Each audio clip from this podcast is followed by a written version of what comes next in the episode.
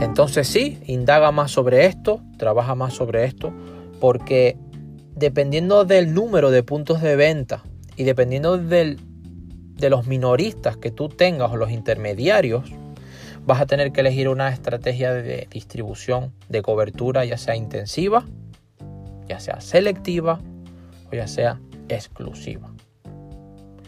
Y ahora vamos a pasar a la siguiente estrategia que es de comunicación e intermediación.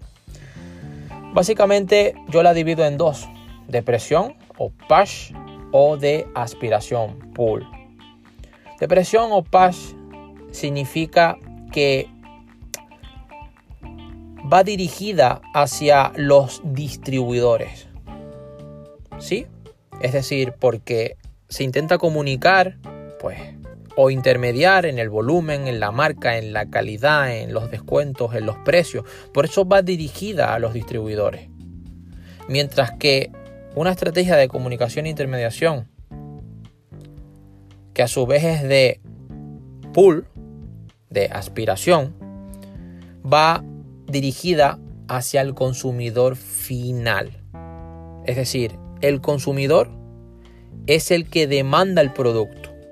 Fíjate, es decir, requiere mayor inversión en comunicación.